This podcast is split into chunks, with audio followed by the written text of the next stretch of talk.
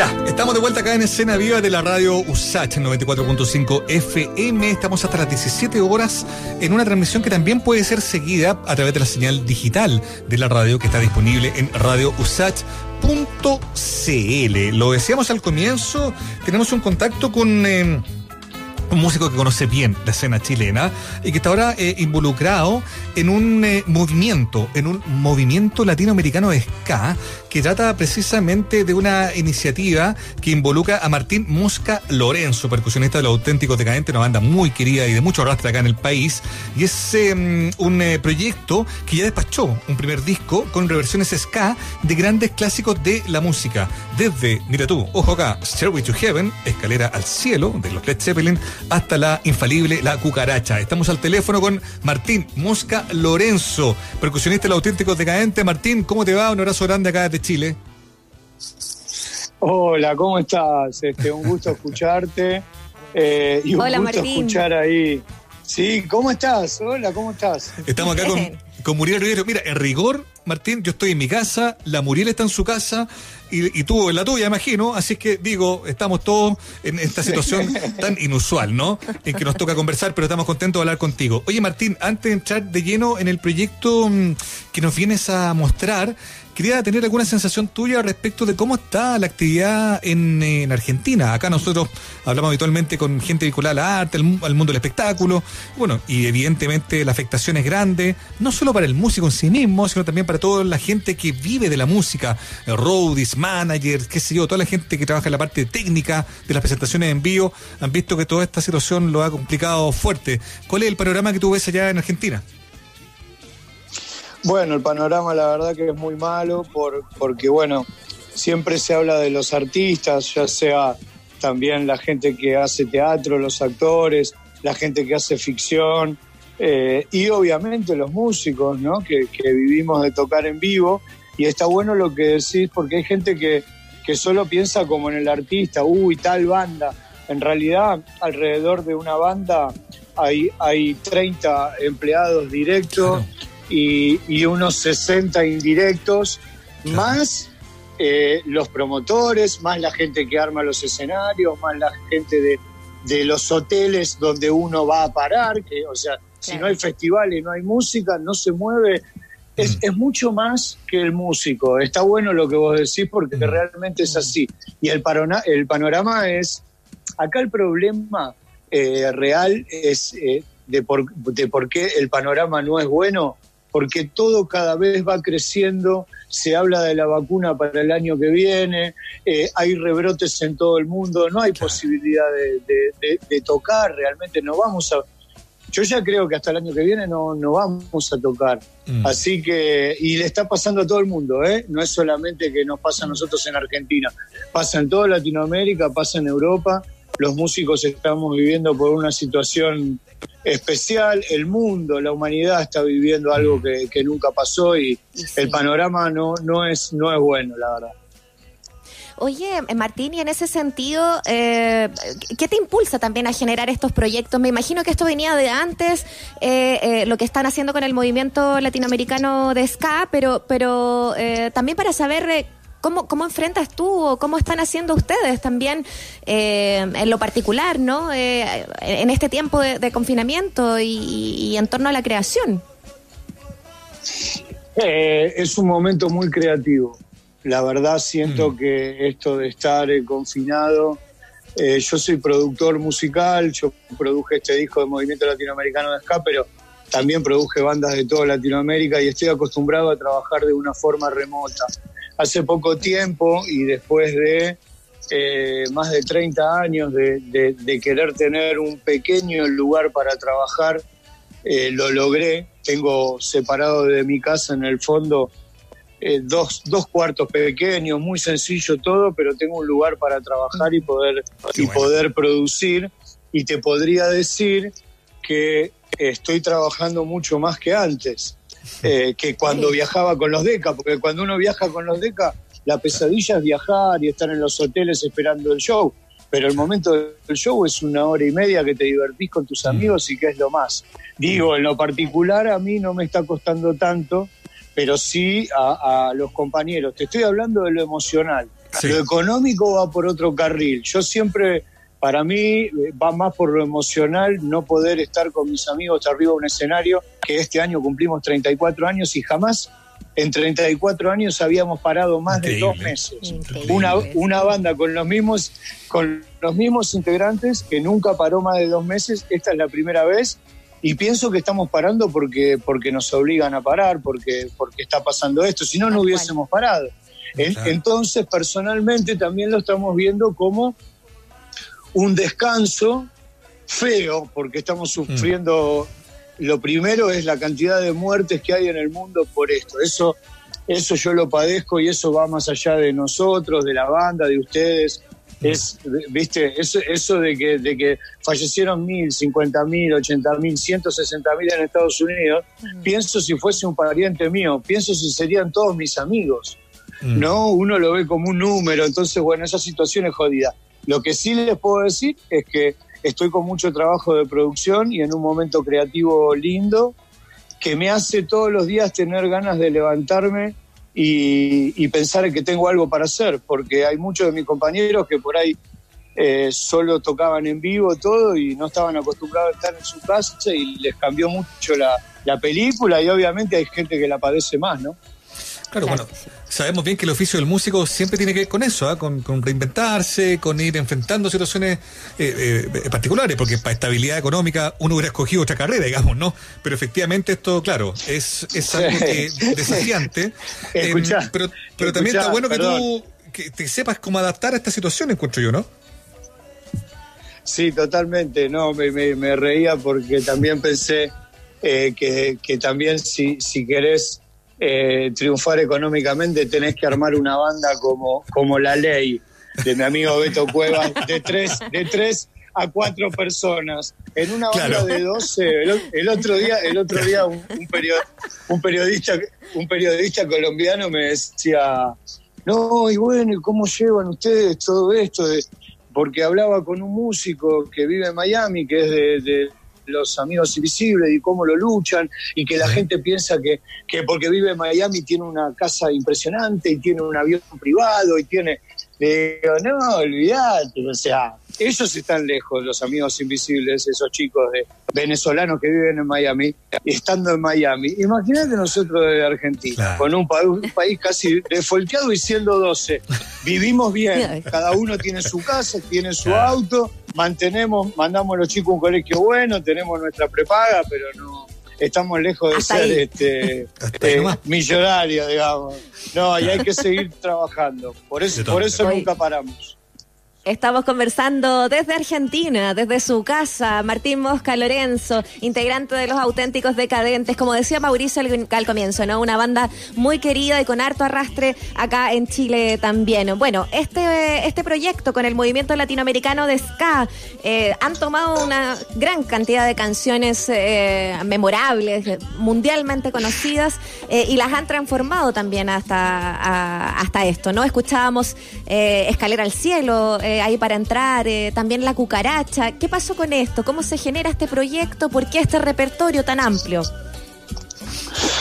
Eh, mira, todo empezó jugando en, el año 90, 94, no, perdón, 2004, en el año 2004, entre 2004 y 2007, nosotros estuvimos girando mucho por Latinoamérica y yo que soy productor y fanático de grabar, eh, compré lo que era la primer placa de audio de dos canales. Yo creo que mm. por ahí ahora ustedes la, la tienen ahí en su casa, los dos, ¿no? Que, que por otro lado quería decirles que tienen unas voces divinas. Es una lástima no poder verlos, pero bueno.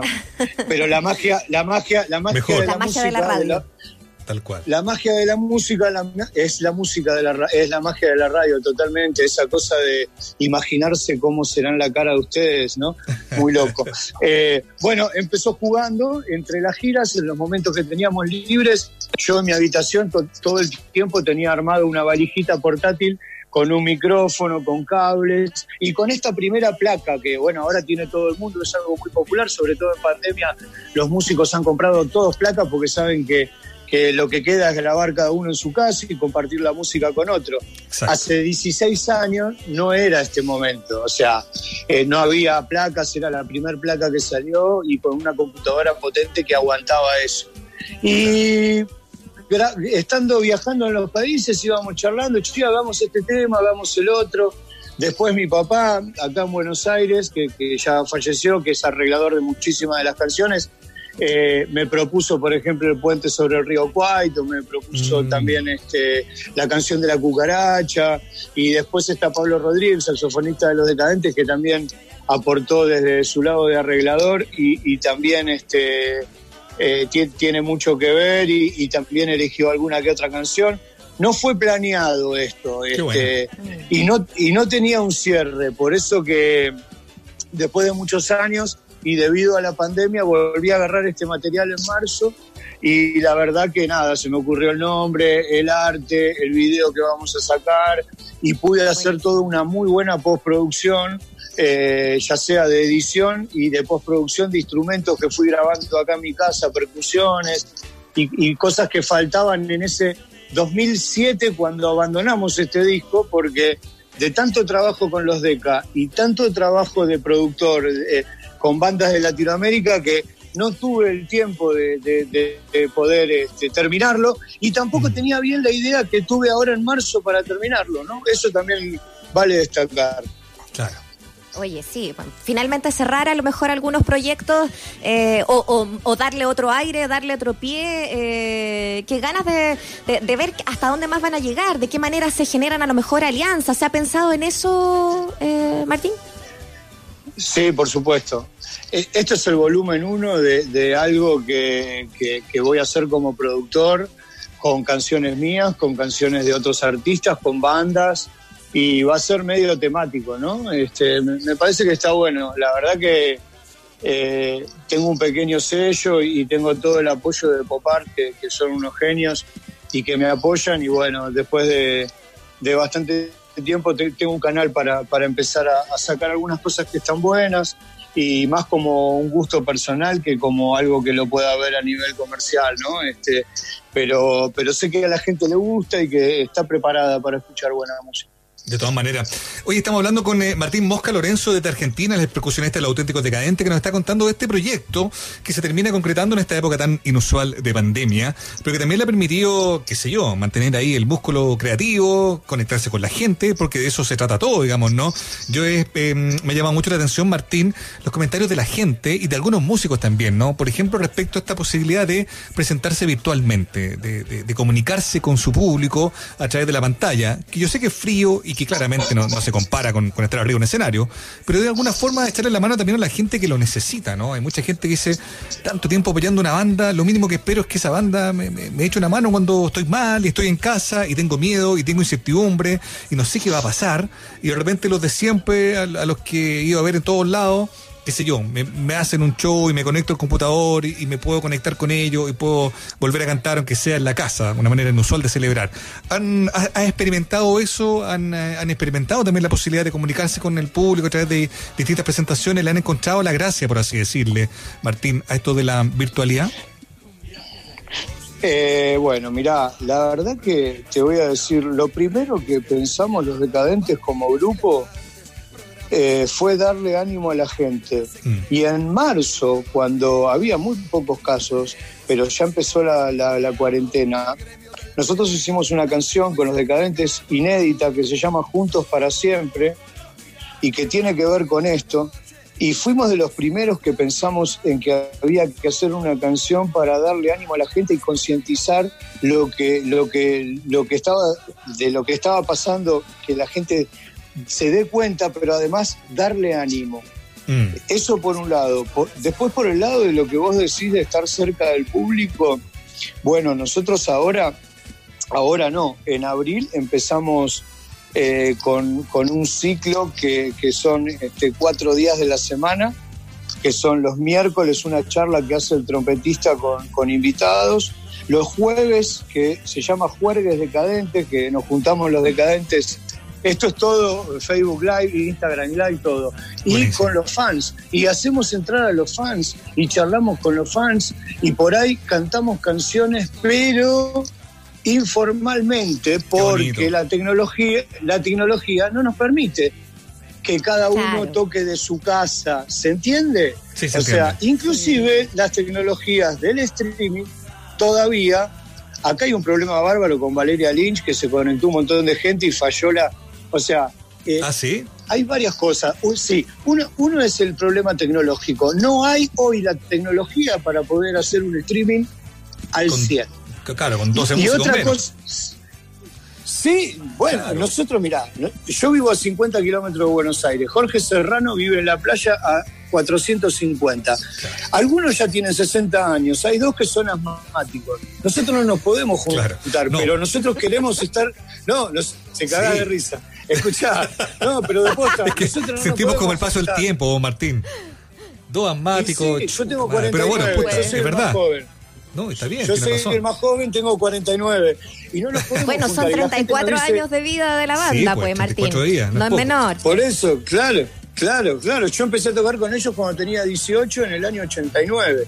O sea que yo en el 86 tenía 15 años cuando ellos empezaron a tocar. Yo me sumé solo tres años después, muy poquito después. O sea, eh, tenía 18 años. Creo que por menor no podía haberlo hecho antes. Pero bueno, mm. eh, nada. Y otra cosa que, que también hay que entender y que tenemos que entender los artistas, que al público no se le puede educar en tres meses a decirle, bueno, mira, hay que pagar por ver un grupo por la televisión. Mm. Es una vida que eh, cuesta. Poco, claro. te estoy hablando, te estoy hablando del streaming pago. Por ejemplo, ¿quién iba, ¿quién iba a pensar hace 20 años que, que te iban a cobrar para ver el fútbol en la televisión directo? Y en Argentina pasa hace 15 años. Sí, claro. ¿Entendés? Acostumbraron a que la gente pague para ver el partido. Ahora, Oye, Martín. pagar para ver una. Mm. Sí, perdón. Es, raro, ¿eh? no, no, tiene razón. Tiene razón, es raro. Yo solo te quería preguntar si estaba pensando al vuelo eh, en todas estas conexiones que ustedes están haciendo por internet y en todo este espacio que, que se está dando de a poquito para poder hacer eh, de, del online finalmente o de estas plataformas eh, el lugar como conectarse con, con, el público de los decadentes, si es que ha llegado harto público chileno, si es que les mandan a lo mejor saludos de acá o, cómo ha sido a lo mejor la relación de este último tiempo también con, con el público de acá, que tú sabes que tienen harto arrastre. Pues. Mirá, este, Chile fue uno de los primeros países que, fuimos. Eh, creo que fue Paraguay, Chile y Bolivia fueron los tres Ah, y Uruguay, que fueron los primeros países que fuimos. Te estoy hablando del año 91. 91, que me acuerdo que fui, y yo tenía 20 años y nosotros ya teníamos Loco tu forma de ser. Mm. Y me acuerdo que pegó un montón hemos tocado en toda la región, en todas las regiones en, Chile, inclusive este, eh, estos últimos 10 años hemos logrado lo que cualquier artista quiere lograr, que es, por ejemplo, ir a tocar al Caupolicán, solo mm. nosotros, y llenarlo y hacer más de uno, o el Movistar, o ahora hicimos, este no me acuerdo cómo se llama, este hotel casino que está en las afueras. ¿Monticello? Montiche, Monticello, Monticello. Sí, hicimos Monticello lleno, lleno, por el MTV Unplugged. Y bueno, nada, hemos como logrado esa cosa hermosa y, tenemos muy buena onda. Produje una banda que se llama Tomo como Rey.